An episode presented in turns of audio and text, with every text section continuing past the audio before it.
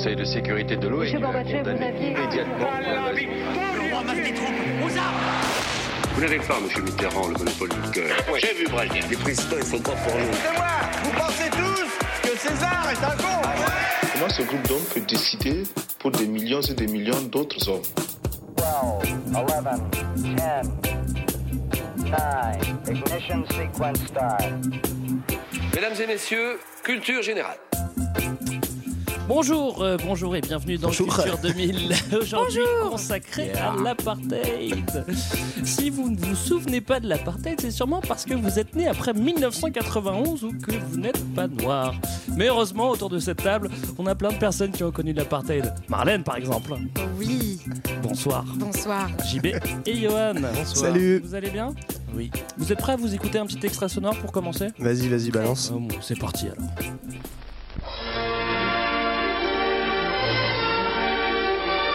Coexistence des Noirs et des Blancs, tel est le problème angoissant de l'Afrique du Sud, dont notre envoyé spécial nous rapporte ces images. Au milieu d'un monde noir, Pretoria offre les aspects d'une ville hollandaise où chaque dimanche une piété intransigeante conduit à l'église réformée les fils des immigrants du XVIIe siècle. Les Smith, de langue anglaise, se sont ajoutés aux Van Staden, d'origine hollandaise, aux Durand, aux Duplessis, aux Dutoit, descendants des protestants français qui ont vécu la grande épopée des chariots. Les Afrikaners sont les héritiers d'un passé sanglant. Les monuments perpétuent le souvenir, vieux d'à peine un demi-siècle, de la résistance farouche des Boers aux soldats anglais, incarnée par une de leurs plus glorieuses figures, le président Kruger, dont le successeur est le célèbre docteur Malan, un des chefs d'État les plus controversés pour la solution radicale qu'il a donnée au problème des races, la ségrégation, séparation pure et simple des Blancs et des Noirs.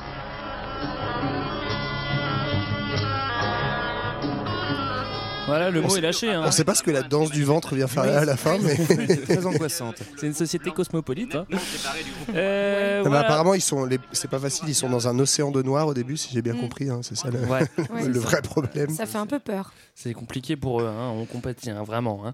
Euh, alors le mot est lâché, hein, apartheid. hein, on- D'abord, non, mais je vais, je vais commencer par vous demander ce que ça vous évoque. Je commence par toi, Marlène. Quand je te dis apartheid, qu'est-ce que tu me réponds là? Bah, un paradis perdu. Ok, merci. Et ça Marlène. Bien.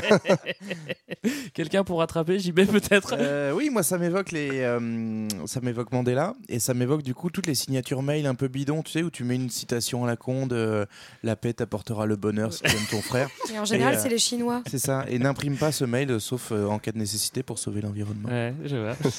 Et toi, Johan? Euh, moi, l'apartheid, c'est mon. Je pense, que c'est mon tout premier souvenir politique. Ah bah oui. Donc déjà, ça veut dire que je suis né avant 91. Ouais. Donc je suis. euh, voilà, Très suis t'en souviens. Très, très dire. vieux. Ouais, ouais, non, c'est mon, mon, voilà, ma petite émotion de l'époque, quoi. D'accord, bon bah très bien. Euh, alors on va faire une petite définition de l'apartheid. Hein. Enfin, non, tout d'abord, euh, faut savoir qu'on est en Afrique du Sud. Et oui. Ouais. Exactement. C'est-à-dire au sud de l'Afrique, hein, je dis autrement. Au sud de l'Afrique, c'est ça. Marlène, t'as as une situation géographique à nous donner? Oui, bah, l'Afrique du Sud, donc c'est au sud de l'Afrique. Très bien. Un peu de Voilà. fatigue, non autour de ça le, le- le bout, la pointe sud de l'Afrique, là où il y a ce qu'on appelle le Cap de Bonne-Espérance, qui fait la jonction entre l'océan Atlantique et l'océan Indien. Ça, c'est balèze comme point géo direct. Magique. Voilà. Alors, on a un bon point géo, maintenant on va avoir un point définition. Yes, vas-y, je prends. Oh, tu prends Apartheid, ouais. ça veut dire quoi L'apartheid, c'est attention, c'est un système. Ouais. Un système politique qu'on peut qualifier de totalitaire, hein, Ouais. on va y venir, qui a euh, qui a permis en fait la, la domination d'une d'une petite minorité blanche sur euh, une majorité noire en Afrique du Sud. Ouais. Ah, Est-ce qu'il Ça paraît, passe c'est pas comme ça qu'il le voyait, mais c'est une très bonne Bah, définition. Minorité Moi- blanche d'environ, euh, quand on dit ça, c'est 8-9% de la population. Ouais. C'est ça. Et apartheid, du coup, le mot à l'origine, il veut dire séparation. C'est en quelle langue?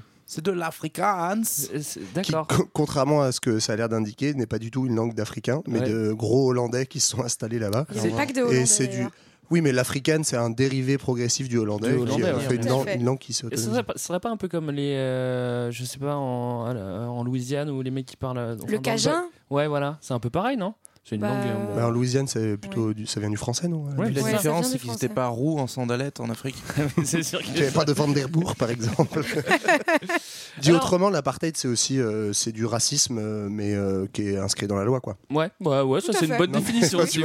C'est juste. euh, Alors Marlène, comme tu, comme tu nous l'as dit, on est en Afrique, euh, en Afrique du Sud.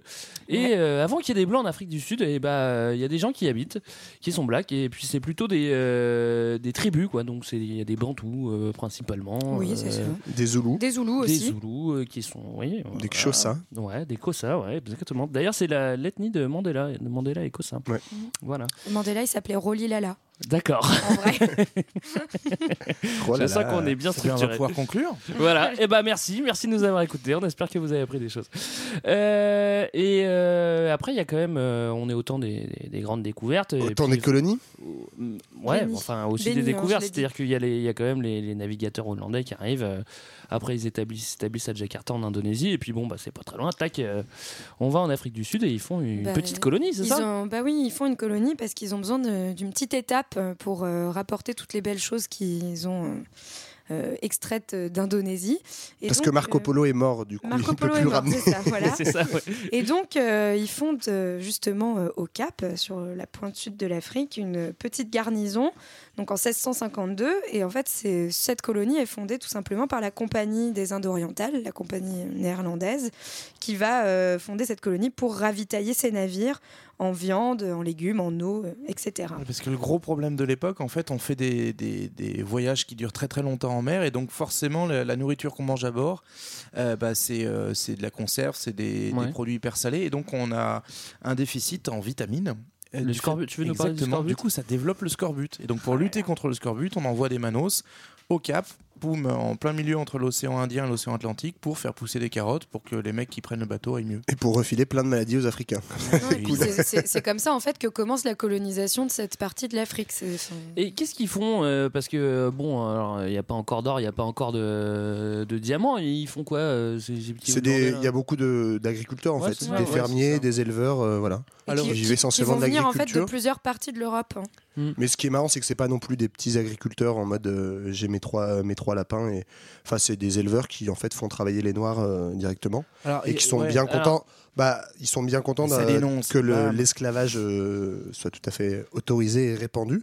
Et Bon, du je sais coup, même pas ils s'ils développent se des... posaient la question d'esclavage à cette époque-là. C'était juste une normalité pour eux, non? Oui, mais le, le système quand même des premières colonies se fonde vraiment, l'économie en tout cas, se fonde vraiment sur l'esclavage. Et c'est ça qui va faire que derrière, ça va un petit peu se friter avec les Britanniques. Quoi. Alors l'esclavage, c'est pas que les populations locales, parce que déjà en 1500 1657, on va ramener euh, dans la colonie du Cap euh, des esclaves de bah, justement d'Indonésie, de Jakarta, ou même de Madagascar. Ouais. C'est-à-dire qu'ils n'ont pas, ils ont pas ouais. fouetté directement euh, les gars sur place, peut-être parce qu'ils étaient un peu virulents les Zoulous, mais on verra ça plus tard. Euh, Et donc en gros, voilà, on a une population blanche qui va se développer autour de la colonie du Cap et donc qui est, qui est constituée de ces types-là. Alors, euh, il y a certes des, des gros propriétaires qui vont vite s'imposer euh, parmi ces gens-là. En fait, le, le deal, c'est euh, on vous envoie en Afrique du Sud, on vous donne des terres gratos et vous, en échange, euh, vous faites pousser des carottes. Ouais. Et donc, du coup, ça va attirer à la fois des, euh, bah, des, des colons qui vont vraiment euh, construire euh, des grosses fermes et donc faire de la grosse exploitation, mais on va aussi avoir un petit peu à ce moment-là ceux qui n'ont plus trop leur chance en Europe. Donc, par exemple, on va avoir les des losers. les grands losers de, de l'époque en France, ce sont les, les protestants, les huguenots, qui vont euh, fuir la, la répression et donc qui, euh, qui vont se dire on va tenter notre chance euh, en réprimant ailleurs. Ça rappelle un petit peu euh, un pays euh, qui est très au sud aussi, mais plus à l'est. Bon, bref. Le- L'Australie, tu Ouais. dis Les losers. En tout cas, toutes Mais- ces, toutes ces personnes ont en commun en général euh, donc euh, soit cette religion euh, protestante, même calviniste, ou euh, des langues de, enfin, une langue germaniste, et donc vont en fait euh, fonder euh, vraiment, enfin, faire un genre de fusion culturelle, euh, enfin, et fonder cette euh, culture africaine avec euh, cette langue euh, et aussi euh, qui est aussi Mais- fondée sur cette, euh, cette religiosité assez euh, radicale. Après, il- après, on parle pas du tout des Africaines encore euh, à l'époque. hein, c'est euh, bien après. On- C'est pour Alors, ça qu'on parle des bourgs là, comme un dans ton nom. extrait. euh. Voilà. Alors, ce qui est marrant, c'est que dans l'extrait, dans l'extrait, ils disent les Boers. Ouais. Et mais euh, apparemment, on dit Apparemment, on les dit bourgs. bourg. Moi, je Bon. connais le footballeur Ronald de Bourg, qui était un footballeur hollandais. je pense Johannesbourg qu'il est- Johannesburg. Ça s'écrit pas pareil. Euh, et euh, bah ouais, ça pourrait être, ça pourrait être cool. Hein, ils pourraient être, être tranquillement avec leurs esclaves et faire pousser leurs carottes. Et Sauf puis, que il y a les roast roast beef euh, voilà, qui débarquent. Et voilà. Et les roast beef, bah, c'est comme partout. Ils arrivent et puis ils veulent. Ils veulent gagnent. ch- Voilà, ils gagnent. Ah, à- à Ils gagnent, c'est l'origine, pas si ils facile, arrivent, c'est c'est la faute à nous, comme tu dirais Greg, c'est la faute aux Français. Parce qu'en gros, il y a la Révolution française. Donc, quel est le rapport avec l'Afrique du Sud? Ben, En fait, l'Afrique du Sud est une colonie des Provinces-Unies, des Pays-Bas de l'époque. Les Français, avec la Révolution, ils envahissent les Pays-Bas. Et donc, du coup, les Anglais se disent Oh là là, ça commence à chauffer. Donc, on a peur que les Français mettent la main sur euh, cette euh, colonie du Cap. Donc, plutôt qu'ils le fassent, bah, nous, on y va en préventive. Quoi. Et puis, du ouais. coup, au bout de quelques années, comme c'est sympa, bah, on va dire que finalement, c'était à nous. Ouais. Euh, bah, ça fait tout de suite des guerres parce que les Anglais virent les bourgs. C'est la première guerre des bourgs en fait, hein, parce qu'il y en a, y en a deux. ouais, ça- ça- Et euh, tu vas trop non, vite, le ça, petit Greg, hein. Ouais, tu vois un petit, tu vois un petit siècle d'avance là, mais, mais bon. D'accord, bon. En En fait- gros, non, ouais, juste avant ça, il y a le fait que donc eux, ils arrivent assez nombreux. Moi, j'ai noté en 100 ans au 19e siècle, ils sont à peu près 900 000, donc on va dire pas loin d'un million de Britanniques qui s'installent. Et du coup, ça commence à faire grosse compète.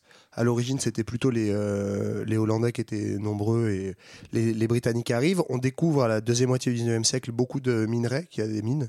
Donc il y a aussi un attrait, un attrait économique euh, pour ça. Et en fait, il y a deux, deux grosses choses au début du 19e qui font que, euh, que ça commence à se chauffer entre Britanniques et Hollandais. C'est que, un, euh, ouais, bourg, euh, bref, mecs qui viennent de Hollande, quoi. ça reste des roues en sandalettes, comme disait JP. Justement. c'est bref, c'est le, le Cap qui en fait était avant Aubourg et qui bascule aux Britanniques en 1814. Donc la ville du Cap qui est l'entrée, euh, euh, l'entrée en fait de, de l'Afrique du Ouais, Sud pour les ouais. Européens et le- l'abolition de l'esclavage en 1833 par les Britanniques. Ah, c'est vrai que j'avais été Alors super que tu avais tout le système euh, bourg qui reposait justement sur l'esclavage, l'économie bourg. Et donc là, les Hollandais disent putain, vous faites chier les gars, euh, vous faites chier quoi. C'est surtout qu'en fait, euh, du coup, euh, l'abolition de l'esclavage va faire qu'il y a une population qui va en fait, concurrencer, commencer à concurrencer les Blancs, notamment sur le marché du travail. Et en fait, du coup, les, Holland- les Britanniques vont chercher à faire, à faire des compensations pour justement les, les bourgs et, qui ont perdu leurs- leurs esclaves, les pauvres. Et, et donc, essayer notamment de leur donner des compensations financières, mais aussi Ouais. de leur donner des terres. Et puis aussi, ils vont, ils vont inventer un truc qui va bien servir au siècle suivant, c'est ils vont inventer le passeport pour noir. C'est comme un passe Navigo, mais en version euh, 19e siècle, et ça marche que si t'es noir.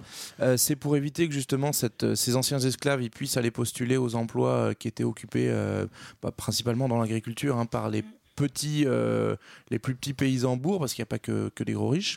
Et donc, du coup, l'idée, c'est de se dire, bah, en fait, un noir, il a le droit de circuler que si euh, sur son papier, il y a une signature de son employeur. Comme quoi, ils étaient, euh, enfin, le, le système n'a pas trop changé euh, pendant, pendant, Non, mais- pendant, pendant tout ce Ça temps. va parce être que- une Ce qui est intéressant, c'est qu'en en fait, c'est vraiment le, la, une des racines de l'apartheid où déjà on commence à fixer des populations dans des territoires particuliers, Ouais. à les assigner à résidence. Quoi. L'excuse aussi, c'était pour, pour pas qu'il y ait des, euh, pour pas que les mecs s'installent à côté des villes, quoi. C'est-à-dire que pour pas qu'ils commencent à rôder. Donc, c'est-à-dire que si tu, tu- enfin, si t'as pas ton laissé passer, tu sautes, quoi.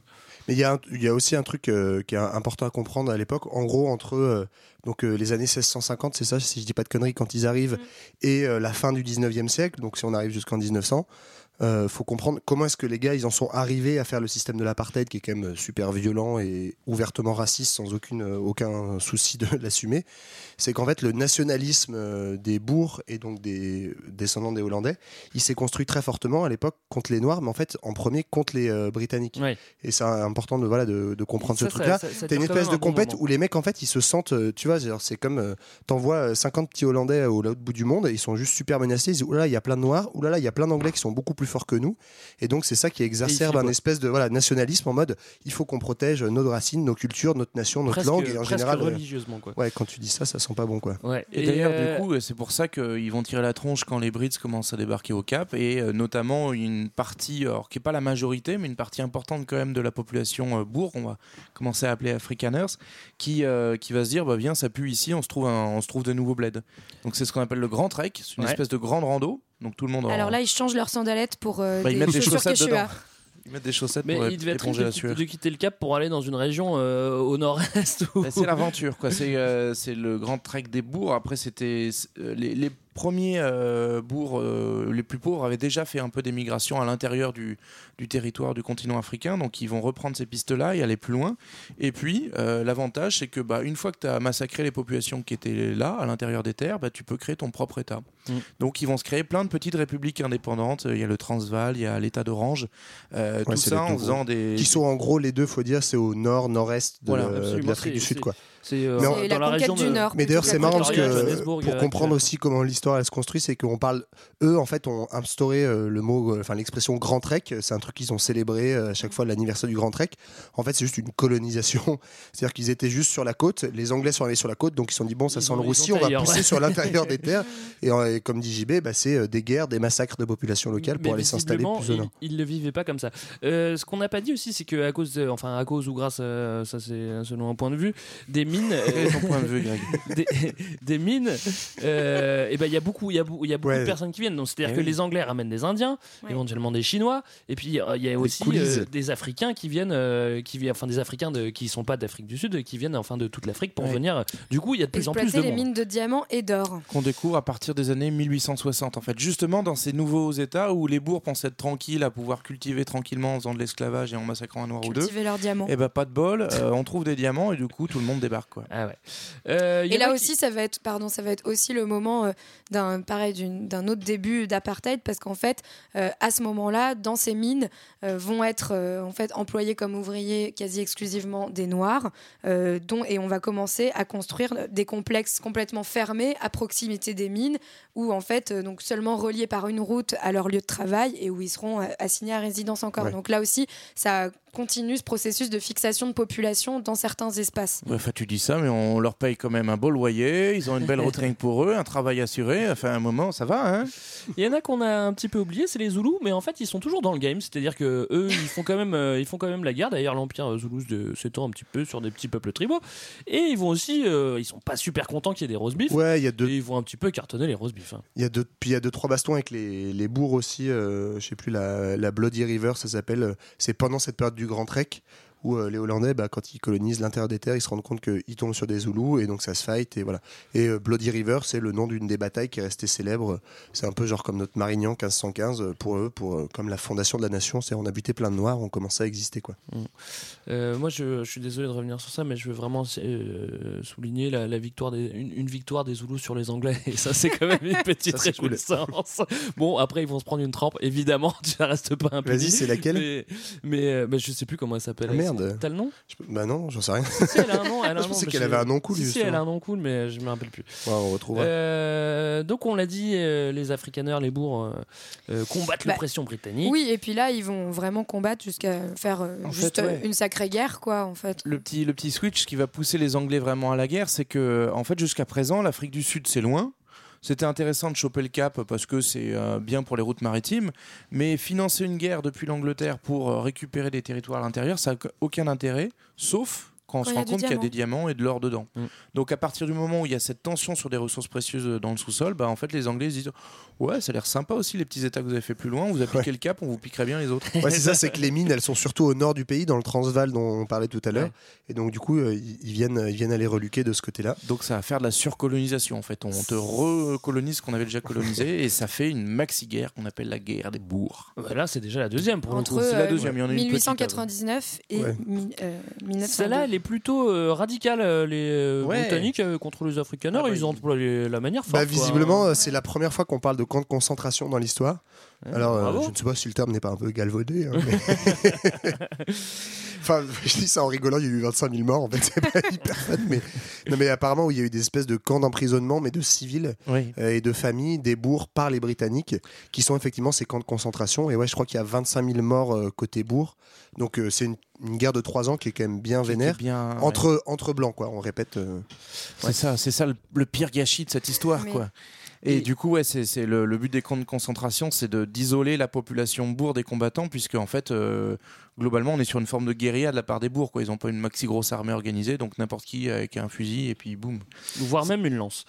Euh, Petite euh, spécificité, petite euh, anecdote sur la guerre des bourgs, c'est aussi l'invention du scoutisme. Pourquoi? Et parce que Génial. Baden-Powell, qui est dans l'armée Ils n'ont pas anglaise, scooter. en fait, euh, va, va mettre au point cette, euh, cette technique, alors au début militaire, de s'appuyer sur euh, des petites jeunes euh, locaux en se disant bon bah en fait hein. tu vas faire du repérage, tu vas faire de l'observation parce que le scout à l'origine c'est celui qui va épier, observer l'ennemi, euh, faire la, la sentinelle ou faire l'avant-garde. Est-ce qu'aujourd'hui on appelle ça un siffleur dans les cités? Par exemple, oui. Non, mais en tout cas, pour revenir sur cette guerre et le lien avec l'apartheid, c'est ça qui est intéressant aussi, c'est que les Anglais vont vraiment, euh, enfin, donc euh, pas pas très bien traité les bourgs. Et du coup, au moment de la fin de la guerre, il va quand même euh, falloir se réconcilier Bah entre oui. blancs. Mais ça Euh. Et en fait, euh, bah, tout ça, on va le faire au détriment des Noirs. Et euh, encore une fois, les Britanniques vont euh, donner euh, quelques petits cadeaux euh, aux bourgs. Notamment, ils vont euh, donc ne refuser le droit de vote aux Noirs, à l'exception du Cap. Ouais. Euh, ils vont euh, aussi euh, mettre en place, la- vraiment commencer à mettre en place réellement, officiellement, la ségrégation euh, à la fois industrielle et rurale, et euh, mettre en place des réserves indigènes dans tout le pays. Là, pour resituer, Alors- en gros, on est tout début du XXe siècle. hein. Ouais, Donc, on euh, juste après la guerre des bourgs. C'est Ouais. ça qui est bien chez, ouais, chez, les, chez les Blancos, c'est que on se fight sur la gueule, on en tue 25 000 de chez toi, mais 8 ans après, Allez, viens, on fait une grande baseball. réconciliation. Et 1910, en gros, c'est la fondation de l'Afrique du Sud. quoi. Enfin, ouais. C'est la création de l'Union sud-africaine, l'Union d'Afrique du Et Sud. donc, c'est la réconciliation. Voilà. contre la ségrégation. C'est ça. C'est en fait Ouais. si on est si, si on se met tous les blancs ensemble, c'est-à-dire en fait euh, pas grand monde, euh, mais contre tous les noirs, c'est-à-dire beaucoup de monde, on- c'est beaucoup plus cool. Bon, je pense que les bourgs, ils avaient pas trop trop le choix. Leur état, il était un peu en faillite. Non, ils il y avaient avait pas des trop- Zoulous qui étaient aux ils portes. pas trop euh, le choix, peu mais- contents que les blancs soient là, quoi. tu vois. T'as quand même, comme vient de dire Marlène, toute une politique d'alliance derrière ça. Voilà. Et la plupart des historiens, en gros, ils font remonter les, vraiment, les toutes premières lois de ségrégation euh, qui sont un prélude à l'apartheid. C'est dans ces années 1910. Ouais. T'as, euh, moi, j'en ai noté deux, 1911, 1911, euh, Ouais, c'est ça. 1911, bref, je sais plus laquelle c'est. Sur les terres. Ouais, sur les. Non, 1913, c'est sur les terres, mais c'est celle-là qui est vraiment la, La plus importante. Ouais. En gros, tu as à peu près, de mémoire, 87% des Pour terres blancs. ouais. qui sont réservées pour les blancs. Donc en 1913, c'est une loi qui dit voilà, selon ta couleur de peau, tu as droit ou pas d'avoir ces terres-là. Donc les blancs, ils sont à peu près un peu moins de 20% de la population, ils ont 87% des terres. Et tous les autres, ils ont euh, donc euh, tous les Et même 80%. là, Moi, en j'avais vu qu'il y avait 7% ouais, des terres ça. pour les Noirs. Ouais, Au donc- début. ouais, donc 13 c'est à la fin. Bon, c'est pas mal. Hein. Ouais, Non, pas mais ce qui est marrant, c'est qu'en plus, ces chiffres-là, ils changent pas euh, 50 ans, 60 ans après. quoi. C'est toujours les mêmes quand Ouais. ça s'inscrit, encore- quand ça se renforce. C'est toujours Ouais, pareil. quoi. Mais même c'est important de dire, voilà, on, on sait qu'on l'a pas dit tout à l'heure dans la définition de l'apartheid. Officiellement, l'apartheid, il commence en 1948, donc 50 ans après. Officiellement, c'est-à-dire légalement, qu'il Ouais, à voilà, partir du moment ça. où il est inscrit dans la loi. Et là, on parle pas du tout d'apartheid à l'époque. On est censé être dans un État en cours de construction, et il y a déjà des lois bien vénères de ce côté-là, quoi. Alors, euh, ça n'empêche pas les, les bourgs d'avoir euh, toujours peur, en fait, parce qu'ils sentent toujours. Euh, ils sentent toujours euh, qu'ils vont se faire submerger, par, même si aujourd'hui euh, les blancs sont mis ensemble, enfin aujourd'hui je parle à l'époque, euh, ils ont toujours peur. C'est-à-dire que, et en fait, c'est- il y, a- il y a une espèce d'anxiété historique qui, qui, les, euh, qui les unit. Quoi. Bah, ça, et, ouais. et, euh, et du coup, euh, c'est pour ça qu'ils s'unissent aux blancs, et c'est c'est- c'est ça qui va euh, fonder euh, cet apartheid. Ouais, c'est ça qui va fonder aussi le paysage politique du coup qui, qui s'installe donc à 1910 l'Afrique du Sud est créée en tant qu'État Mhm. et donc avec euh, une démocratie de façade pour les blancs et donc du coup les blancs bah, on vont organiser des partis politiques et notamment euh, on va retrouver une extrême droite très forte autour de ce sentiment d'anxiété parce que on est entouré des noirs parce que les Anglais bah, malgré tout ils gardent un peu la main donc euh, on se méfie d'eux en partie donc il va y avoir euh, quelques quelques générations avant que la fusion entre blancs se fasse euh, complètement. Et donc, par conséquent, on va voir progressivement, euh, au fil des années de, de cette Afrique du Sud, se renforcer l'Afrique, euh, le, pardon, le, le parti national euh, Contre Ah. l'Afrique. qui, qui va du coup arriver au pouvoir et gagner les élections en 1940. Ouais, en, en- à très gros traits, en gros, le- la première moitié du XXe siècle, c'est euh, 50 ans de montée progressive du parti national, donc comme l'a dit JB, du parti d'extrême droite, de- d'extrême droite des bourgs, puis ce qu'on appellera après les Afrikaners, qui, euh, en fait, au départ, se crée comme force politique, non pas contre les Noirs, en fait, c'est ça qui est marrant euh, ou tristement marrant, mais, mais contre les Britanniques, parce que on, les, on est- on n'a pas du tout passé la décolonisation, etc. Donc ils ont toujours peur que, euh, voilà, c'est un dominion de l'Afrique du Sud. Hein, on l'a pas dit le- à l'époque, l'Union d'Afrique du Sud en 1910. Donc le but, c'est de se dire, ok, on fait un, une- un truc bien vénère pour défendre la langue, parce que après la Seconde Guerre des Bourgs. Pareil, chose qu'on n'a pas dite. euh, En gros, les Anglais un peu vénères imposent l'anglais partout, dans les écoles, etc. Donc, voilà, on se regroupe. Il y a une, il y a un parti politique et une espèce d'organisation à moitié secrète qui Ah est le Bund. Euh, je, je sais plus. Broderbund. Voilà, Broderbund. En gros, c'est un- une espèce de société de pensée euh, de la nationalité, du nationalisme euh, bourg, et en fait qui est derrière tous les partis nationalistes et qui euh, sont en fait le- l'espèce de machine à penser l'apartheid qui va arriver après euh, à la fin des années 40. Alors on a parlé de séparation des territoires déjà en 1913, même si c'est pas si c'est pas dans, dans la é- écrit dans la loi, mais ce qui est un, ce qui est un petit peu marrant. Si, si, et pour pro- 1913, c'est c'est la première loi euh, justement. Ah bon, d'accord. oui. Mais Enfin, c'est la justement, création de ces réserves. Mm.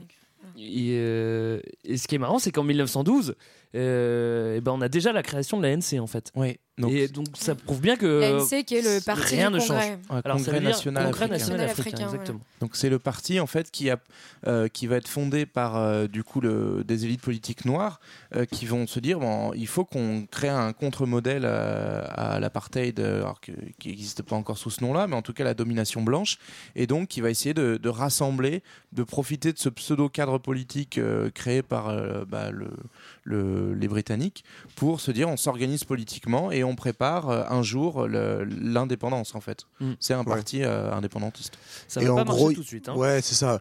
Très rapidement, euh, il y a cette organisation-là qui, est, euh, qui essaie de lutter euh, pour les droits, euh, un minimum, euh, enfin, droits humains des, des populations noires. Et il y a quelques vagues résistances blanches, mais en gros, c'est euh, les communistes, le Parti communiste qui sera Ouais. très vite interdit après. Et c'est à peu près tout, quoi. Alors là, on est à peu près en quelle année? On a passé Super. 1948 Au 48, du coup, euh, donc le, le- la, la branche la plus radicale du, du Parti national, Parti national purifié, moi j'ai noté même, Oui, qui, fait campagne et qui euh, donc remporte euh, largement les élections, ce qui va permettre d'accéder au pouvoir sur le programme euh, de la séparation radicale, c'est-à-dire de l'apartheid. Donc c'est le mot un peu, c'est le slogan de la campagne, hein, c'est euh, c'est le ensemble tout devient possible euh, version euh, 1948. Et sauf qu'il n'est pas vraiment pensé à ce moment-là, c'est juste la un France slogan tranquille. quoi, ou la France tranquille, ou la France enfin. Et, euh, et en fait, c'est une fois arrivé au pouvoir. Et au la gauche, pardon. Je crois C'est tout à fait pareil. Euh, donc arrivé au pouvoir, ils vont créer cet apartheid, mais au départ c'est presque juste un slogan euh, raciste de dire il faut qu'on se sépare et qu'on se préserve. Euh, donc voilà, c'est plus un, un slogan qu'autre chose au moment de, de l'élection. Et en fait, c'est un slogan présenté non pas comme un truc raciste, mais comme un truc de, euh, de bon voisinage. C'est ça qui est ouf, c'est que le grand penseur de l'apartheid dont on parlera tout à l'heure s'appelle Voor Wert. Là, je peux, ça, c'est le Eric Wert de l'époque qu'on va Ça retenir. sent le ça. mépris, c'est bizarre ça. Non, mais bref, il a un nom imprononçable avec des V, des W partout et des doubles voyelles. Hendrik Verwoerd. Mais en gros, euh, il, pense l'apartheid comme une politique de bon voisinage. Et, et en fait, je sais pas s'il la pense comme ça, Ah, il, si, la, si, si. il la montre comme ça. Ouais, non oui, oui, non, mais le- bien c'est sûr, mais, c'est justifié comme ça. Et en fait, ce qui est intéressant, c'est que on passe euh, d'une époque où le nationalisme bourg, donc euh, post-hollandais, se construit contre euh, l'invasion, pardon, l'invasion britannique, à une époque où à partir de 48, c'est ok, maintenant on est sécurisé vis-à-vis des Britanniques, on est tranquille. Donc en fait, on va penser à un nationalisme des blancs contre les noirs parce que quand même il y a ce problème démographique qui fait que les noirs ils sont 80% et donc euh, on a peur que notre petite société de blancs elle soit elle soit menacée et c'est donc euh, comme ça qu'ils vont penser ça. Ah, J'ai entendu dire aussi qu'il voulait régler le problème des blancs pauvres pour euh, régler la question Exactement. auto- autochtone. Oui. Je sais pas si c'est ça, ça vraiment va être ça le, le- le grand, euh, enfin le volet un peu social de cette politique-là. En fait, ça va être d'aider les populations blanches, pauvres, démunies, et au nom de ça, on va aussi justifier pas mal de choses. Et je voulais juste caser le fait que donc le, le premier euh, président euh, de, enfin premier ministre, je crois d'ailleurs, issu du Parti national purifié, celui qui gagne les élections de 48, c'est Daniel, Daniel François Malan. C'est un.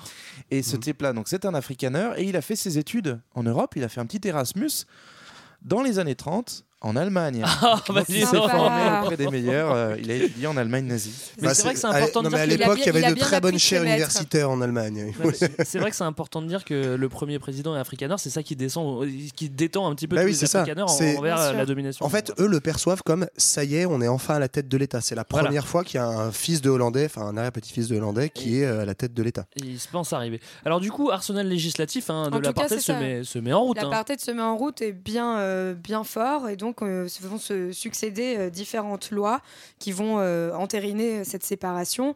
Donc dès euh, 1950, on va faire ce qu'on appelle le Population Registration, Registration Act, mon bon anglais. Sorry, sorry. En gros, est en bref, africaneur pour voir. juste. voilà. En gros, on enregistre, on demande aux, aux gens de s'enregistrer euh, selon leur groupe racial, donc euh, pour, et euh, ils sont obligés de le Ouais. faire pour qu'on puisse euh, savoir euh, qui est qui. hein, c'est bien important. Mais est-ce qu'on décide pas plutôt un petit peu Tu passes pas devant une commission qui va dire ah bah toi Ouais, t'es blanc, ça. toi t'es. En fait, euh, il y a quatre Toi, commissions, tu, enfin il y a quatre pas juste tu y a catégories Non, et, tu remplis pas un papier. et tu, tu dois euh, du coup euh, trouver ta catégorie d'appartenance. Donc il y a, il y a les blancs, bien sûr, Le top du top, hein Le top of the On pop. commence par les moins nombreux et les plus puissants. Voilà. Alors après, si on continue dans cette hiérarchie-là, je crois que c'est les colored qui Ouais. viennent Non, c'est d'abord les Indiens. Ah, d'abord les Indiens. En hiérarchie, donc euh, on parle du. Mais en réalité, c'est dans la loi du plus important ou moins important. Donc Mhm. les Indiens, on l'avait dit, ouais. en fait, c'est c'est des gens qui sont venus bosser euh, en Afrique du Sud parce que ça fait partie de l'Empire britannique et que les Britanniques vont inciter, euh, poliment, euh, les, les différentes colonies à venir ben, euh, organiser des flux de travailleurs. Et par exemple, c'est comme Parmi ça qu'un certain, certain Gandhi. exactement, qui va Ah oui, faire son métier d'avocat en Afrique du C'est Sud. ce qu'on a appelé les coulisses euh, à l'époque. Alors après, on a quoi comme catégorie? Donc après les colored, Les ce colored, sont ouais. les métis. Ouais. Qui sont soit en gros des descendants de blancs et de noirs ou de blancs et d'indiens, quoi. grosso Et, modo, euh, et d'ailleurs, d'Indonésiens. il y a une, euh, sont comptés dans les métis ceux qui sont blancs mais mariés avec quelqu'un d'une autre couleur. Mm. Donc en gros, tu es dégradé de ta couleur si jamais tu te maries pas. euh, Enfin, ça. Bah, euh, et d'ailleurs, en fait, dès l'année suivante, dès 1949, le mariage euh, entre différentes races, hein, Ah, ouais, le vocabulaire, est interdit. Voilà. Bon, bah, ça, c'est une bonne mesure pour, euh, pour la partie. Mariage et relations sexuelles. hein. Mariage et relations. Et Donc, en fait, ça devient, ça- et c'est- jugé comme un crime. C'est jugé comme un crime. On Et veut donc- vraiment euh, éviter tout ça. Et, la quatrième catégorie, juste euh, les noirs. Ah oui, on Ouais, accessoirement. On allait les oublier.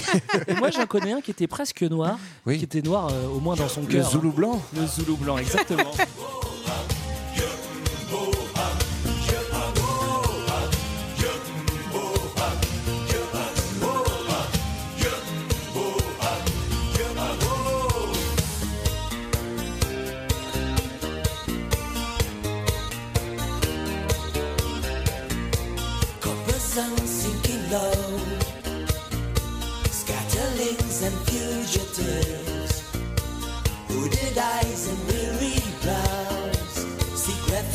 the night. They are the of Africa. Each uprooted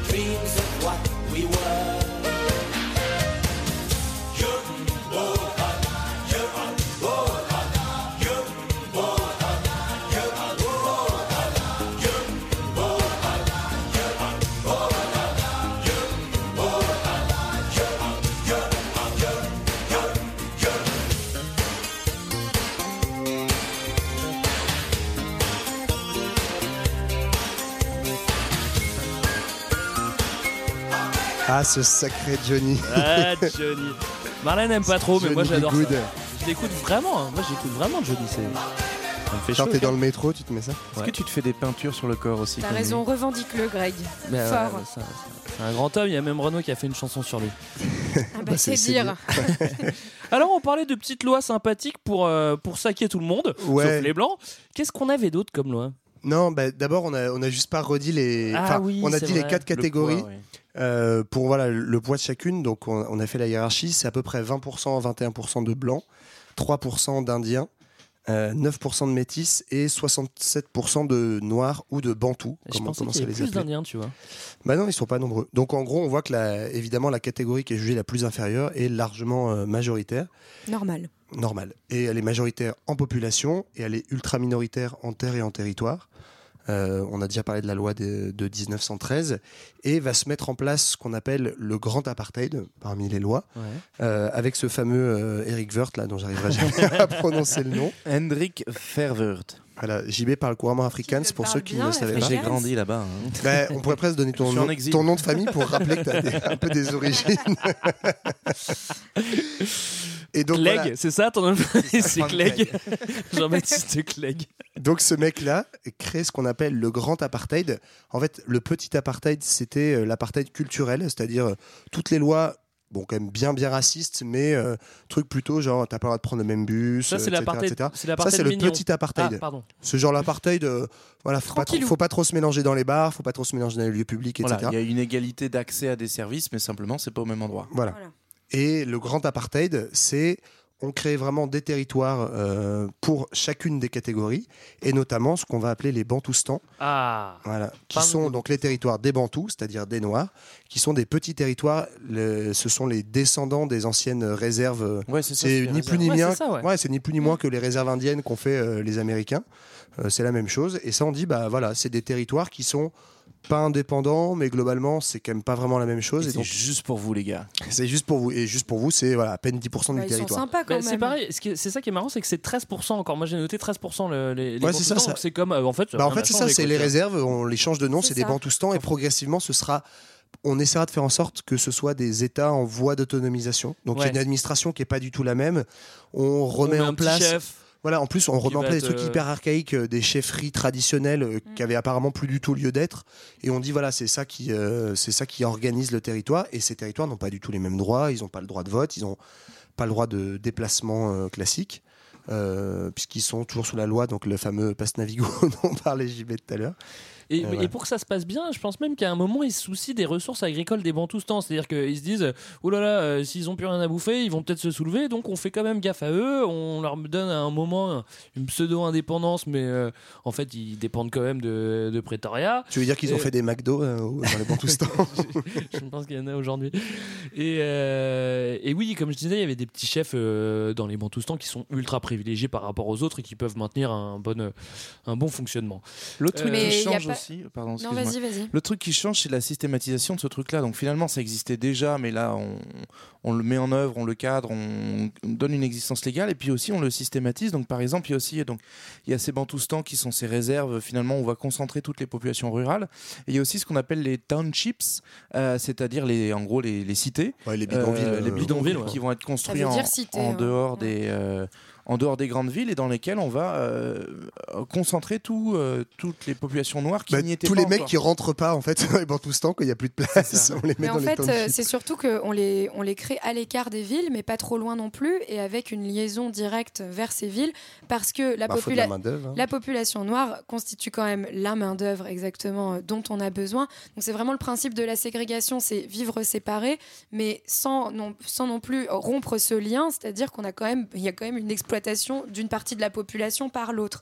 Et donc en fait, tout simplement, on va aller euh, détruire les anciennes habitations de ces populations noires, qui construire sont en centre-ville. voilà, construire ces townships et en fait refonder sur ces espaces qui appartenaient justement à ces populations noires, des espaces où on va reloger les populations pauvres blanches.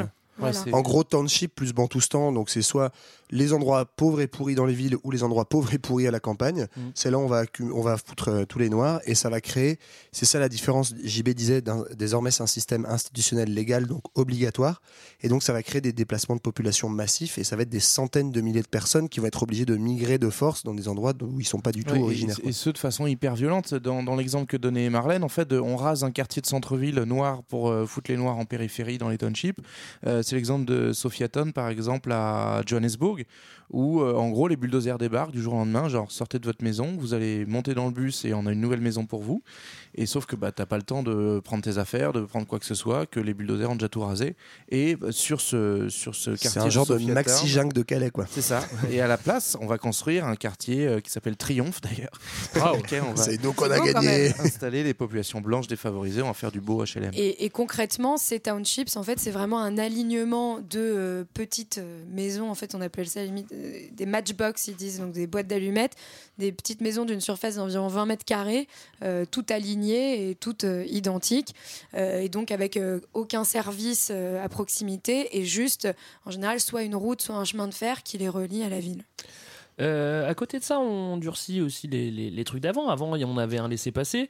Là, on a une espèce de carte d'identité, mais euh, t'as pas intérêt à la perdre si t'es black, quoi. C'est-à-dire que. Ouais. Tu peux risquer, je crois, jusqu'à 6 mois d'emprisonnement. ou je ferme. pense même plus, quoi. Euh, non lé- légalement, c'est ce qui est prévu. Ah oui, Après, tu peux te faire Bon. taper sur la gueule avant. hein. si tu la paumes, à mon avis, tu passes un, un, un bon moment en prison. On a parlé qu'on décide de ta couleur à 16 ans. mais je sais pas, j'avais entendu parler de l'histoire du peigne. Du peigne, ouais. bah, vas-y, la- explique. Non, vas-y, ouais. raconte-la, raconte-la. Ben ouais, en gros, euh, les gens pour qui il y a litige, savoir s'ils sont vraiment noirs ou pas noirs, parce qu'il faut absolument rentrer dans une des quatre catégories. Euh, visiblement, tu avais un test qui consistait à mettre un peigne dans les cheveux. Si ton peigne tombe, ça veut dire que tu es blanc parce que t'as pas les cheveux crépus. Et si Ou ton... t'es métis. Ouais, ou t'es métis. Et si ton peigne reste dans les cheveux, alors t'es un vrai noir avec les cheveux crépus. Et donc t'as le droit d'aller dans un bantoustan. Quoi. Bon, ça, c'est que vraiment quand on a un doute, parce qu'à mon avis, on va pas te faire le, te- le test du peigne. Bah, euh, Euh, Obama, noir ou métis, Greg? Tu... Je sais pas. Bah, t'as pas fait le a test. pas assez de euh. cheveux. Faut-lui un peigne. Alors, euh, récapitulons. euh, Donc, le petit apartheid, en gros, c'est euh, ce qu'on connaît nous souvent à travers l'exemple de la ségrégation aux États-Unis. C'est-à-dire qu'il y a le resto pour les blancs, le resto pour les noirs. Il y a le jardin pour les blancs, le jardin pour les noirs, etc. etc. dans les transports, euh, les bureaux de poste, la plage. euh, tout, en fait, euh, fait qu'on se sépare au quotidien. Donc, ça, c'est le, le, petit. Le petit. C'est la version Le light. mignon. Ça, c'est le, c'est- c'est le mignon. Le grand, c'est euh, du coup la concentration des populations en fonction de leur couleur dans des townships, dans des pantoustans, euh, pour euh, en gros euh, ben, organiser toute la, toute la vie économique et sociale en fonction de sa couleur d'appartenance. Donc ce qu'il faut bien comprendre, c'est que l'apartheid, c'est un système légal. On compte environ euh, 1700 textes de loi, cadres euh, réglementaires, etc., qui construisent en fait cette, euh, cette euh, organisation de la société. Et on parle d'une organisation qui est totalitaire parce que tous les aspects de la vie sont, sont réglés par la loi euh, dans le sens de la séparation. Et puis euh, l'autre aspect un peu totalitaire qui rappelle d'autres régimes, c'est en fait l'utilisation de, bah, de, de tous les moyens pour museler l'opposition. Donc par exemple, il y a une loi qui interdit le communisme parce qu'on est en pleine guerre froide. Ah bah oui, mais ça c'est bien Eh pratique. Et l'Afrique du Sud, c'est un allié des Américains fidèle qui, qui veille du coup à ce que la menace euh, et le péril rouge ne s'installent pas. Donc il y a une loi qui interdit le communisme. Mais le communisme, il va être défini comme toute doctrine ou- programme visant à l'instauration d'un régime despotique. Donc déjà, t'es nazi, bah t'as pas le droit. Euh, ou euh, à tendant... avis, t'es Quoi t'es À mon avis, t'avais un peu le droit. Non, Ouais. si tu veux faire un régime despotique, tu n'as pas le droit, c'est inscrit. Ou alors, tu es communiste si tu veux provoquer des changements dans les domaines politiques, industriels, sociaux et ou économiques. Bah, tous Bon, les noirs, et que ils tu sont incites à communistes. l'agitation. Eh ouais. Donc en gros, tout le monde est communiste dès lors qu'on n'est pas d'accord. Non, mais le- Non, dès lors que t'es pas blanc, en fait, quoi. C'est Bah oui, Même ça. les blancs, même les blancs qui font un peu de l'agitation, boum. le, le truc qui est important dans ce que vient de dire euh, JB notamment, c'est que le reste, euh, faut pas le retenir, hein, sachez-le. Non, mais c'est qu'effectivement, euh, en fait, dans un premier temps, donc à partir de ces grandes lois du grand apartheid de début des années 50, euh, il y a une résistance, mais d'abord non violente, en gros, qui se met en place euh, avec l'ANC dont on a parlé tout à l'heure, on va dire le- les représentants de la communauté Et noire, même, et, et même le parti les communistes à l'époque encore, le voilà. Mais bon, ils sont pas beaucoup. Bah, le, hein. le PC, je crois qu'ils sont interdits en 1950. C'est les premiers à être interdits. Ouais. Mais très rapidement, en fait, ils sont grosso modo tous communistes. Enfin, c'est comme ça qu'on les considère. Et euh, en fait, ils vont euh, petit à petit être de plus en plus mis en On va les interdire. Et il y a un moment de rupture qui est en fait euh, le massacre de Charpeville en 1960. Grosso modo, c'est une journée de manif. euh, grande journée de grève contre justement le, le passe, c'est-à-dire ce fameux euh, laisser-passer que ce- cette espèce de passeport intérieur que les, les Noirs les sont obligés d'avoir chez eux pour encadrer les mouvements de population. Et donc, euh, il y a une journée de manifestation qui est violemment réprimée. On compte 69 morts, des centaines de blessés. Et à partir de là, en gros, les Blancs vont être un, vont être un peu flippés. Ils vont se dire bon, ok, il faut qu'on commence à être un peu plus vénère. Et ils vont interdire l'ANC. Ils vont interdire, en grosso modo, tout ce qui n'est pas d'accord Toute avec. activité euh, politique, en ouais. fait. voilà, toute activité politique en dehors de l'apartheid. Voilà. Et, et pour pas pour Ouais, pas euh, faciliter les choses, en fait, tous les mouvements anti-apartheid sont vachement morcelés. En fait, c'est-à-dire que le- même la NC se divise. Il y a les Indiens d'un côté, les machins, Bah, les trucs. dé- déjà, cette du coup, journée ils de sont manifest- pas, ils sont pas, ouais, ils sont- ils sont pas assez, euh, ils sont pas assez euh, organisés. Oui, C'est ça que je voulais dire comme non, mot. mais cette journée de manifestation euh, à Charp- qui tourne mal, euh, là notamment à Charpeville, elle n'est pas organisée par l'ANC d'ailleurs, elle est organisée par le Congrès panafricain, qui est un autre Ouais. parti d'Afrique du Sud. Et, Mais- et- C'était et- en 55, euh, ce dont tu voulais parler, c'est en 55. euh, Il y a- il y, a déjà un massacre en 55. Non, mais Sharpeville, Char- c'est en 60. En fait, il y a un premier massacre en Ça devait être 55. Bonneville. Euh, en Ça, c'était 55, l'ANC. tu as un premier procès avec Mandela, etc., qui sont finalement acquittés. Mm. Et c'est vraiment 1960 qu'on considère comme la rupture parce que là, le, le PAC dont vient de parler Marlène et euh, l'ANC, les deux sont interdits. Et c'est le fameux euh, procès emblématique qui va suivre, qui va mettre trois ans à arriver, en 63. Ces deux, donc les leaders en gros de ces organisations et surtout de l'ANC, on va les juger terroristes. Ah oui, parce qu'en fait, non, j'ai oublié de dire un petit truc. C'est Oui, que suite à ce massacre, de stratégie, quoi. en gros, c'est genre, bon, bah, on est interdit. Bah, Qu'est-ce qu'on fait quand on est interdit ouais, ouais. On On passe à la lutte illégale et donc une branche armée. Qui va Et faire on se dit, on sabotage. commence à faire du sabotage. On Alors, appelle ça du terrorisme. branche, en euh, France, on appelait ça de la résistance. hein. Chacun est libre de ses Après, ça dépend interprétations. quand tu gagnes à la fin ou pas. C'est ça. Donc quand tu gagnes avec la générale, c'est de la résistance. Eux, comme ils perdaient, c'était du terrorisme à l'époque. Donc cette petite branche armée qui s'appelle le MK. Le Umkonto West Way. Et il y en Ouais, a on un va qui dire- l'a- on va dire La MK, lance hein. de la nation. Il y en a un qui ne l'a pas créé, mais qui est pas loin de l'avoir Parmi créé. les cofondateurs, c'est Nelson. Eh bah oui. Nelson Montfort. C'est Rolly Madiba. Lala. Eh oui, Rolly Lala ou Madiba, il y a plein de noms. Et c'est vrai que N- Nelson Montfort, toute petite euh, aparté, à la base, est pas du tout- Nelson Montfort, Pardon. petit aparté, c'est fabuleux. Extraordinaire. On suspend l'audience. Ah, tu veux, vas-y. Mandela, Euh, mais c'est pas Patrick, grave. Toute petite aparté. Nelson Montfort. Oui, Patrick, Patrick, je suis, euh, je suis en pleine manifestation. euh, De l'ANC. Bah, Bref, donc l'ami Mandela, à l'origine, est pas... est pas du tout un révolutionnaire. C'est un mec très. euh, Très cool. Bon non, chou, mais pre- bon genre. Oui, très cool peut-être, mais plutôt libéral. Enfin voilà, et va se radicaliser progressivement. En fait, il est assez symbolique de la société civile sud-africaine noire. C'est-à-dire que à la base, il est pour la lutte non violente. Comme ça marche pas, qu'on se fait interdire, il devient des leaders donc de la branche armée du, de l'ANC. Et puis Et surtout, ça pardon, à l'origine, il vient même, euh, en fait, c'est un descendant d'une famille royale africaine. Enfin, c'est- il a vraiment un profil particulier qui est en fait plutôt bien intégré auprès des élites blanches, qui va finalement se fâcher avec. Et en fait, bref, il va, non mais, enfin, il va aller à l'université et c'est en fait à l'université où il va commencer à subir réellement euh, les discriminations, qui va se, rad- enfin, se radicaliser. C'est Ouais. pas vraiment ce que je veux dire, mais en tout Tu cas, veux dire qu'il oui, a comme- changé ses habitudes, ses vêtements, ses goûts et qu'il est parti en Syrie il devient fichier S et là, il commence à s'opposer à la partie. Mais en plus, il devient vraiment fiché S parce qu'effectivement, ils vont donc être interdits, se prendre un procès. Donc, le grand procès de euh, 63 où il y a sept, euh, Rivonia, ouais. sept leaders de l'ANC euh, qui sont condamnés, attention, roulement de tambour, prison à vie. Oh, Donc bah dis donc, c'était étonnant. voilà. Bon, finalement, Il il en fait que 27, ça va. Ouais, mais bon. Et il... Mais c'est là, que- voilà, c'est là que Mais va commencer le mythe en fait. Mandela. il, commence, il commence la lutte armée. Bah parce que Un an après, il est en taule. Parce quoi. que y a- Oui. ça- dit quelque chose de la répression qui est en cours en fait. C'est que vraiment le moindre mec qui bouge, il se fait arrêter immédiatement. Et donc, du coup, au bout d'un an, effectivement, le, le gouvernement va faire euh, une grosse radia sur, euh, sur les, les leaders de cette organisation clandestine. Et donc, boum, tout le monde à, à Robin Island. C'est une petite île euh, qui fait prison au large du Cap. C'est un peu le château d'If euh, pour, euh, pour ceux qui ont lu Monte Cristo. Et sauf que lui, il va pas s'échapper. euh, Et il va c'est pas lire. Monte Cristo parce qu'il aura pas, il aura pas le temps. Va même refuser d'être libéré, en fait, à un moment. Libéré, Délivré. délivré. Moi, je voulais juste parler justement parce que là, on est passé sur la lutte armée, mais il y avait quand même notre ami Gandhi parce qu'on on l'a cité. Mais son histoire est assez marrante, c'est-à-dire qu'il il naît en C'est ça Inde, qui est marrant. il va faire, il va faire ses études en Angleterre, il revient en Inde, il est avocat. Et ça marche pas trop pour lui, il a des embrouilles, il se dit bah vas-y, je la tente en Afrique du Sud. et du coup, lui, il faisait des, des- des- des manifestations pacifistes déjà.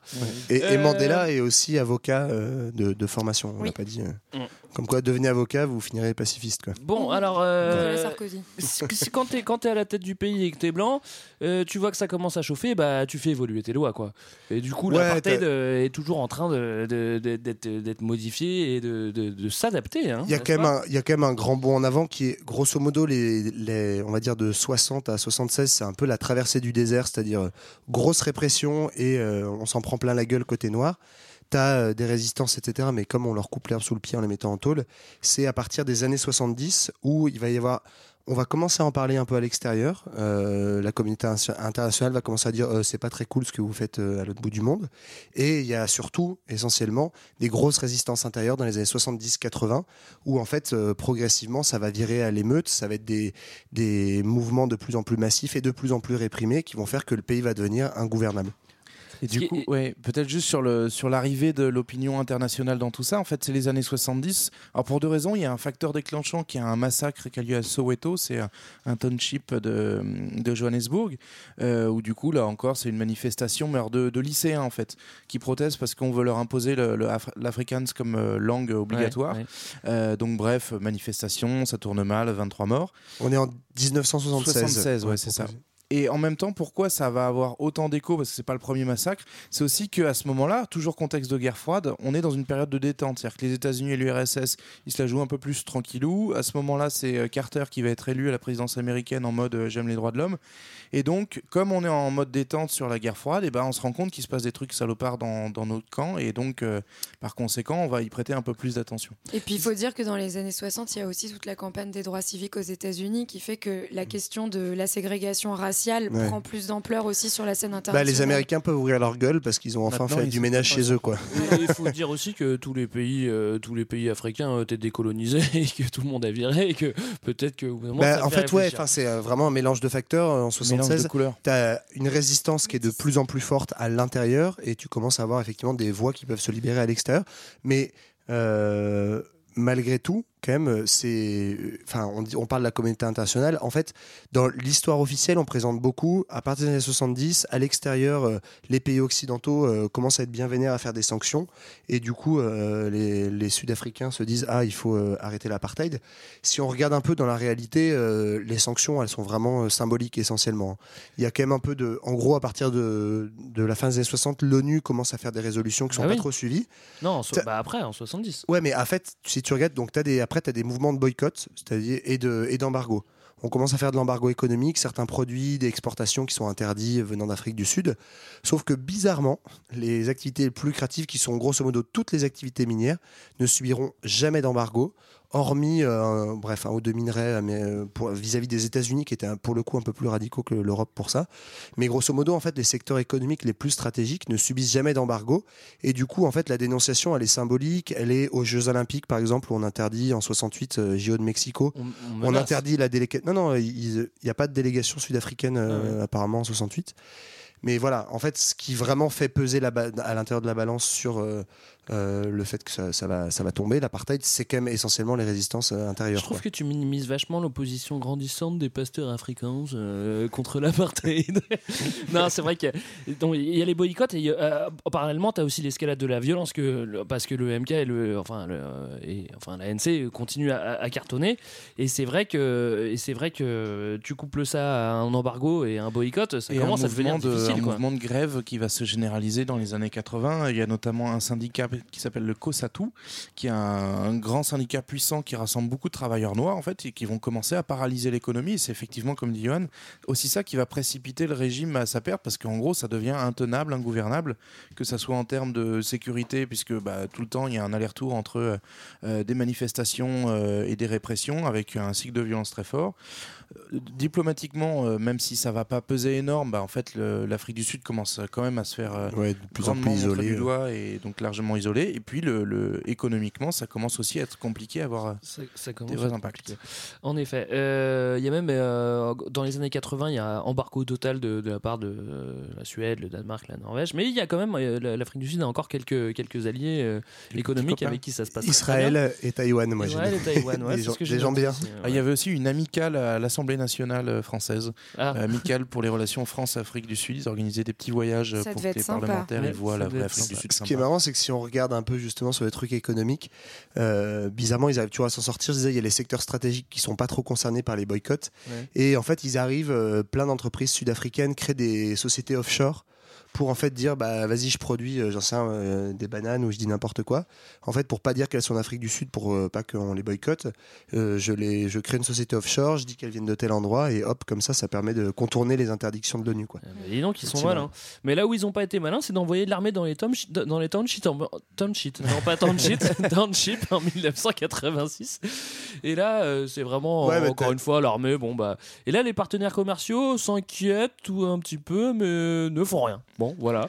Bon, après, il euh, il- y, a, il y a aussi en, en parallèle de ça, en fait, euh, globalement, des, des petites négociations, alors sans, sans trop de portée, mais qui ont commencé notamment à partir de Mandela euh, depuis sa prison, qui s'active pas mal, mais euh, ça atteint le cercle des hauts fonctionnaires, ça atteint pas encore les hautes sphères de l'État. Il faut attendre en fait partir de 80 85. 85 pour le début de ces négociations-là, et puis 89 en fait avec un changement euh, à l'intérieur du, du Parti national où c'est Frédéric de Clercq qui est une espèce de euh, réformiste. euh, bon, c'est un ancien dur du parti, mais qui maintenant est réformiste et qui euh, Il se du fait coup, élire sur un programme plus réformiste. Voilà, c'est ça. Et qui a- arrive au gouvernement avec l'idée de se dire bon bah en fait euh, il faut il faut sauver les meubles de ce qu'on peut sauver, donc il va reprendre les négociations en les activant. Et il va changer le, le slogan des Afrikaners pour dire s'adapter ou mourir. Donc c'est assez clair. C'est un programme. Bah, en même temps il a bien compris hein, c'est soit on s'adapte soit c'est la guerre civile Et dans, et- euh, et dans le même temps, en fait, euh, la- l'ANC va faire une déclaration donc à Harare. Euh, J'ai oublié quel pays, la capitale de quel pays c'était. Un pays pas très loin en Afrique. Un pays, Euh, ouais.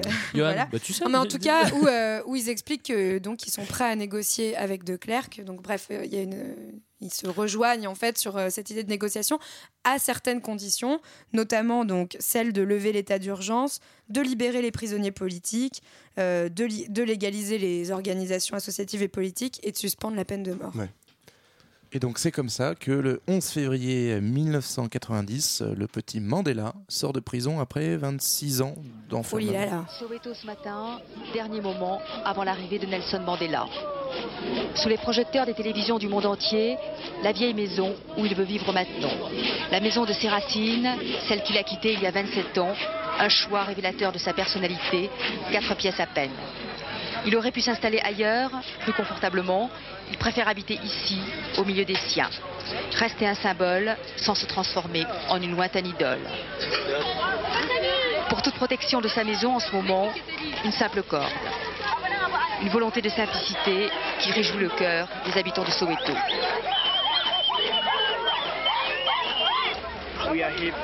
Nous sommes heureux parce que nous allons le voir et il va nous dire ce qu'on doit faire. Nous sommes fiers et peut-être euh, maintenant aurons-nous la liberté.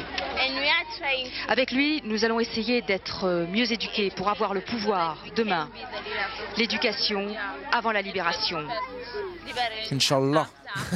Alors en fait, bon, on, pas. va faire court parce que euh, le processus est un peu compliqué, mais en gros, à partir de 90, on a une volonté de- du pouvoir euh, sud-africain et puis de l'ANC de régler le truc euh, par l'abandon de, de l'apartheid qui est abrogé pour les lois principales dès 91. On va du coup créer une nouvelle constitution euh, qui va être prête en 96 et puis surtout politiquement, en fait, le geste fort, ça va être d'organiser les premières, les premières élections euh, multiraciales, donc où, où les Noirs, euh, les, les Métis, les Indiens, enfin bref, tous les Premier suffrage universel, Voilà. Tout le monde vote. Et euh, ça permet du coup à l'ANC de, bah, de prendre le pouvoir. Ils obtiennent 63% des, Ouais. des voix. Le Parti national conserve 20%, ce qui le- leur donne un petit, euh, un petit pouvoir malgré tout. Et puis surtout, bah, Mandela, qui va être élu le 10 avril 1994, premier président euh, noir d'Afrique du Sud. C'est quand même incroyable que ça se déroule en 94. Vous vous rendez compte de ce qui s'est passé, quoi, quand même Bon, Ouais, moi, ça me- et puis ça c'est- me- c'est ça c'est me très récent. euh, mais euh, voilà, pour, pour clore cette période-là, c'est euh, les mecs ont été en fait très réalistes. Ils se sont rendus compte que l'apartheid ça tenait plus. Il y avait une espèce de guerre civile en gestation. Et ils ont su être suffisamment malins à temps pour négocier avant que ça parte trop en vrille. Pour fin de éviter le bain- l'apartheid. Éviter le bain de sang aussi. Et euh, voilà, la et fin. c'est ça, et faire une transition qui se veut pacifique, mais qui dit goût- du coup aussi éviter le bain de sang et transition pacifique, dit beaucoup de compromission. Et en fait, Mandela arrive, euh, se fait élire parce qu'il est noir évidemment, et avec un programme très euh, progressiste euh, à base de euh, réforme agraire, euh, programme égalitaire, etc. Et qui en fait va très vite mettre de côté et pour en fait avoir une position libérale classique et, et finalement dans les faits, euh, légalement, l'apartheid est complètement aboli aujourd'hui.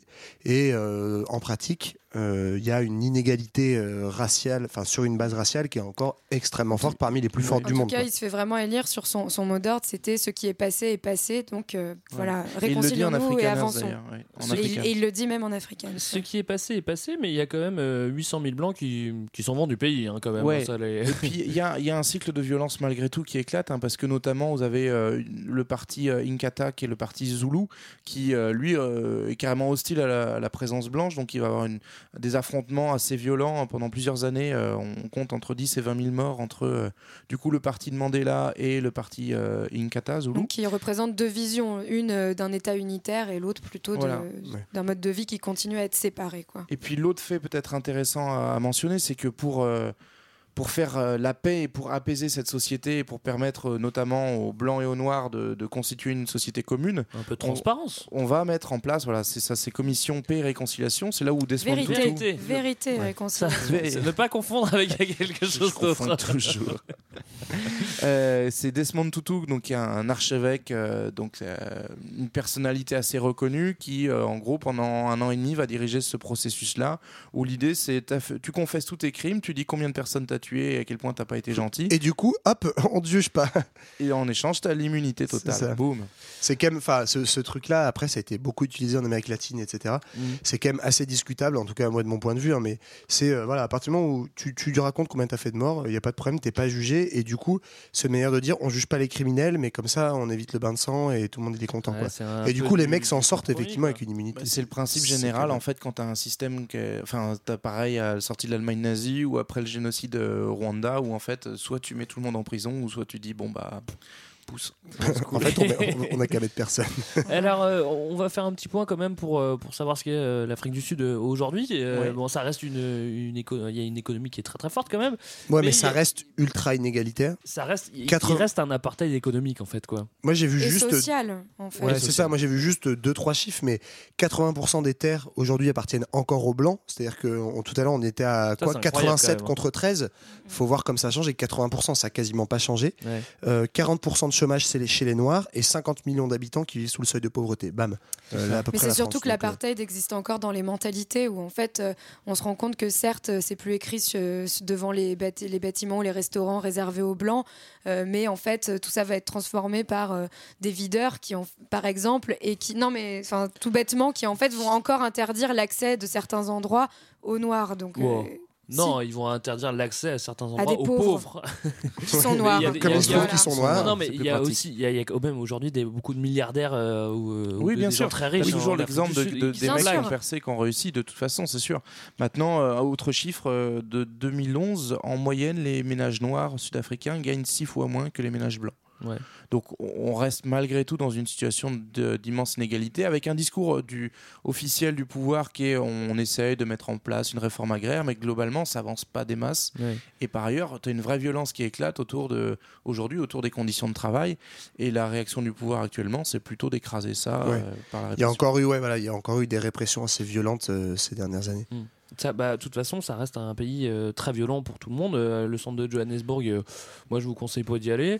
Et, euh, Là, et ce qui est bien, c'est que c'est comme aux États-Unis, quoi. Il y a le port d'armes pour tout le monde, donc Ouais. euh, Et- port d'armes plus euh, grosse violence et grosse inégalité bidonville égale euh, J'avais maxi criminalité. Et les blancs s'enferment dans des ghettos de blancs maintenant. ça, tu c'est vois, ça. c'est ça qui est drôle. Gated communities. Bref, une destination idéale pour vos vacances, on vous recommande. Et puis si vous avez envie d'être tranquille entre blancs ou entre noirs, bah, c'est l'endroit. Exactement. Qu'est-ce que ça.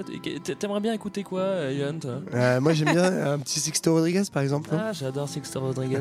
C'est la semaine prochaine? Non, pas la semaine prochaine, je me trompe à chaque fois. Dans- la prochaine fois, on se retrouve. Évidemment qu'on On se se retrouve. retrouvera autour d'une figure qui va nous, Autour du Père Noël. voilà, qui va nous C'est réconcilier. vrai qu'il ressemble un peu au Père C'est Noël. le ce Nelson Mandela. Victor Hugo. C'est le Mandela blanc, en fait. C'est le mec. Et français. On a nommé Victor Hugo. Allez, Allez, salut. à dans deux semaines Ciao, ciao. avec Victor. Cause I lost my job two weeks before Christmas.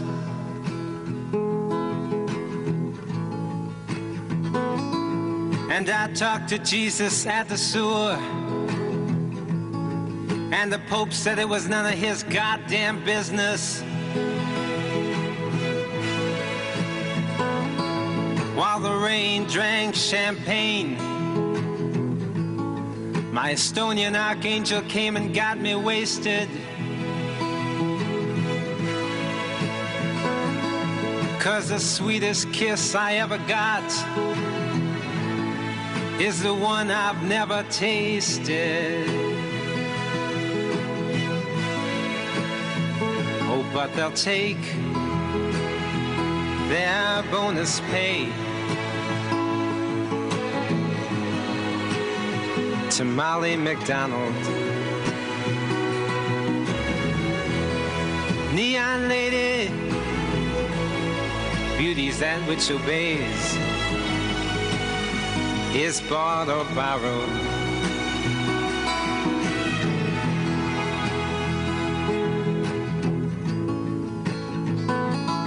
Cause my heart's become a crooked hotel full of rumors.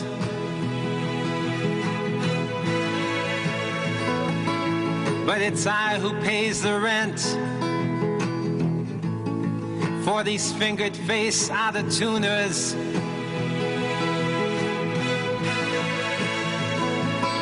And I make 16 solid half hour friendships every evening.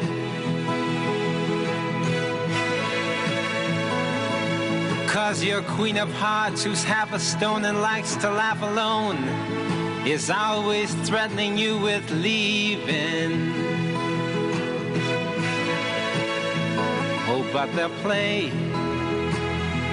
those token games on Willie Thompson. And give a medal to replace the sun Mrs. Annie Johnson.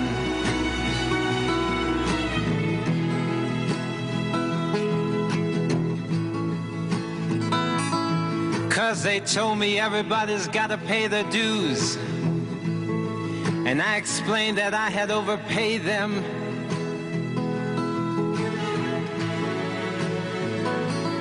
So overdue, I went to the company store. And the clerk there said that they had just been invaded. So I set sail in a teardrop and escaped beneath the doors.